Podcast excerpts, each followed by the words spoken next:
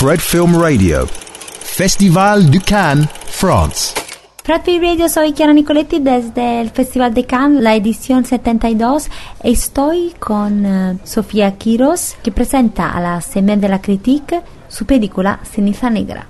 Sofía, esa es tu segunda vez a la Semaine, pero siempre con Selva, de una manera. Entonces, ¿cómo empezó todo y cómo decidiste continuar ese camino? Bueno, yo tengo cinco años desarrollando, este, desarrollé ya es en pasado porque ya la estrené, desarrollé cinco años la película Ceniza Negra y en el medio, pues en el camino, como cuando tenía dos años y medio más o menos de estar escribiendo, decidí hacer un, el cortometraje Selva, eh, de alguna manera porque quería experimentar como que se sentía dirigir a adolescentes y pues Además quería trabajar en la zona de Limón, que es donde filmamos la película. Y bueno, eh, con ese cortometraje vinimos a la Semana de la Crítica y luego de eso un poco la decisión fue seguir con, con Mashlin Gutiérrez, con la misma actriz, porque de alguna manera ya la escritura del personaje a partir del corto también fue como eh, adaptándose a ella, ¿no? como a la persona real. Entonces yo empecé a observarla a partir de la experiencia con el corto, de cómo se movía, qué decía, cómo era su expresión corporal y empecé a incorporar su personalidad, empecé a incorporar todo esto en el personaje principal del largometraje. Hicimos en el medio 600 castings también a niñas pero ninguna era como ella, así que volvimos al origen y, pues trabajamos con Mashlin. Este. ¿Cómo describirías la película? Bueno, es una película muy cotidiana y muy mágica a la vez, ¿no? De alguna manera como que a veces estamos acostumbrados a ver pelis que son o un coming of age, como narrativo, como muy coming of age, ¿no? De clásico, de temáticas como dar un beso, el crecer, los compañeros del colegio, y luego hay otras películas que de repente son solamente poéticas, atmosféricas, como dirían realismo mágico, y un poco lo que quisimos hacer en la película en Ceniza Negra es como fusionar las dos cosas, o sea, contar cómo la poesía y la, y la magia está dentro del día a día de esta niña y no por eso deja de ser una niña como normal, como cualquier otra, ¿no? Como cualquier otra película de Coming of Age, pero eso, donde la magia está como en el cotidiano y casi como que con cuenta gotas, ¿no? Y cuando nos damos cuenta si estamos inmersos como, como en una historia eh, una atmósfera en el cual quizás ni nos dimos cuenta a la que llegamos, ¿no? Al final también nos gusta estar en esta atmósfera en que nos entiende lo que es verdadero de lo imaginado. Exacto, exacto, sí. Yo creo, digamos, yo desde el inicio, desde mis cortometrajes anteriores, suelo trabajar mucho la ambigüedad de alguna manera como un elemento narrativo como muy fuerte. O sea, eh, por ejemplo, en la película hay un personaje que realmente uno puede interpretar qué es ese personaje de mil maneras y a mí me encanta cuando los espectadores vienen y me dicen, yo estoy segura que ese personaje a mí me, me, hizo de la madre o la, la amiga imaginaria o, y es como la capacidad que da el cine también para que uno resignifique y uno ponga, ¿verdad?, el significado que uno necesita. Entonces, como que es ese equilibrio entre entre lograr que haya cosas que, que proponen y que no necesariamente limitan al espectador. ¿Cómo trabajas normalmente? ¿Tienes que saber tu significado? ¿Previo? sí, sí. ¿Sabes Yo tengo...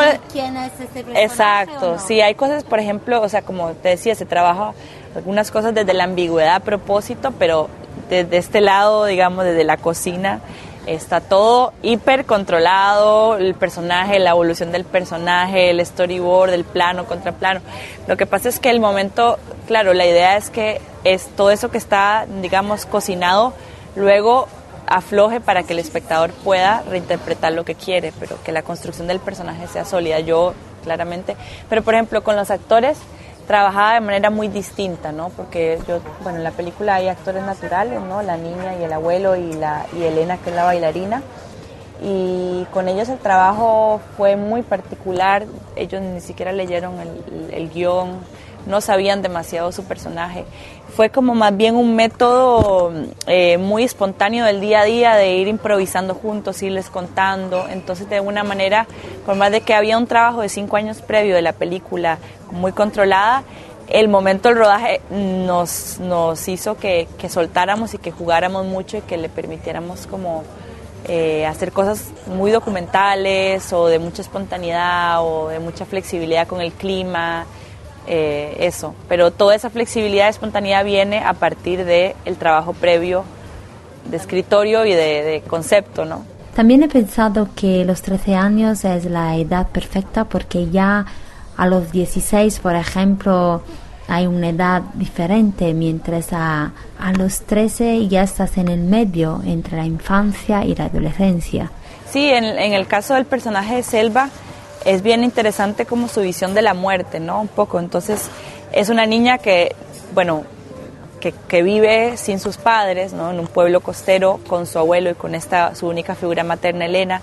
Y de alguna manera esa ausencia de, la generación del medio, de los padres, que no, no tiene hermanos, hace que la simbiosis que se genera entre la generación mayor y ella, de alguna manera es como que son dos niños, ¿no? Porque los adultos mayores cuando están ya llegando, pues a, al final es como que hay, hay como algo que, se invierte, ¿no? Entonces es muy lindo ver en la película cómo, eh, como esta niña también es niña con su abuelo y como su abuelo como comparten esta infancia de alguna manera, una porque la quiere sostener y el otro porque está en una infancia en regresión pero también como la niña absorbe la sabiduría de vivir con, con, adultos mayores, ¿no? Entonces, en ese, en ese sentido, la visión de la muerte que tiene el abuelo y cómo él cuenta que la muerte al final es un eterno dormir, es algo que la niña, ¿no? Es una visión de la muerte de la, de, que tiene la niña que está absor absorbida por, por, por esta visión que tienen los ancianos y los adultos mayores. ¿Cómo trabajaste en encontrar este balance entre la atmósfera mágica y el realismo que hay en la película? Sí, desde un inicio, digamos, eh, lo que quisimos fue construir el personaje de una niña de 13 años o de 12 años, ¿no?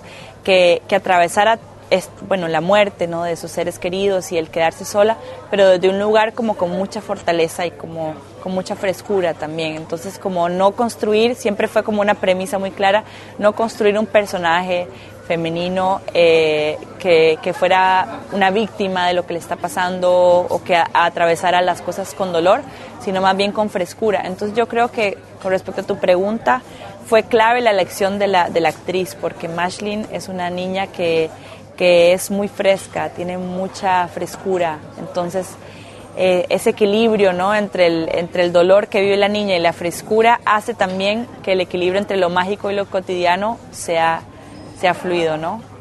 Sí, este, y jugar con las dos cosas, ¿no? Como con la presencia de la naturaleza y el elemento simbólico de los animales, la rana, las serpientes, las cabras, todo eso como universo, pero sin olvidar el día a día, como, bueno, eso, lo, las niñas aprendiendo a besar, el baile de dancehall en, en la pista, el juego del zorro, como todos estos elementos que en realidad fueron saliendo de la observación de cómo es, ellos vivían en el pueblo de, de, de, Limón.